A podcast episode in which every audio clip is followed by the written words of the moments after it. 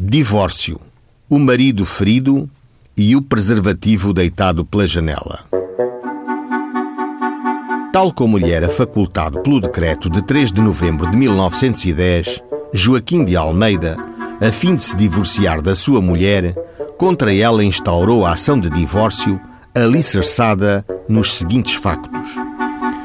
O suplicante é legitimamente casado com a suplicada, segundo o costume do país, e deste consórcio teve e tem um filho menor de seis anos, de nome José, que vive em companhia dele. O suplicante tem tido sempre um comportamento exemplar. Tratou com verdadeira estima, desvelo e carinho a suplicada, angariando pelo seu trabalho os meios necessários para a sustentação da sua casa, de forma a viver em relativa independência, decência e bem-estar. Prezando a sua dignidade, sempre todos os anos e como ainda hoje, em tempo próprio de verão, ia fazer reparações em máquinas debulhadoras.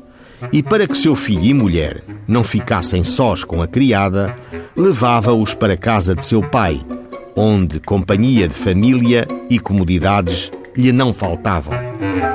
Aproveitando a suplicada as ausências do suplicante, manteve ela mancebia com João Martins, ou dos Fajardos, praticando atos tais, tão descarados e desonestos, impróprios de uma mulher casada e que preza a sua honra e dignidade, que as pessoas que os presenciavam pensavam que estavam amancebados. Foram vistos os dois sentados ao pé de mesa na taberna, em conversa íntima, muito juntos, aos apertões, abraçando-se e beijando-se, chegando a beber vinho pelo mesmo copo, alternadamente. Era frequente estarem suplicada e amante a sós num compartimento contíguo à taberna, que era quarto da casa dela, com a porta quase cerrada. Por vezes ia à ribeira acompanhada da criada para esta lavar roupa e, indo ali ter o amante, com ele se desviava para distante da ribeira por algum tempo, tendo oferecido um avental à criada para que guardasse segredo. Mais do que uma vez, foi vista a ir com a criada buscar água a um poço, ali se encontrando com o amante, introduzindo-se ambos durante algum tempo numa seara ali existente.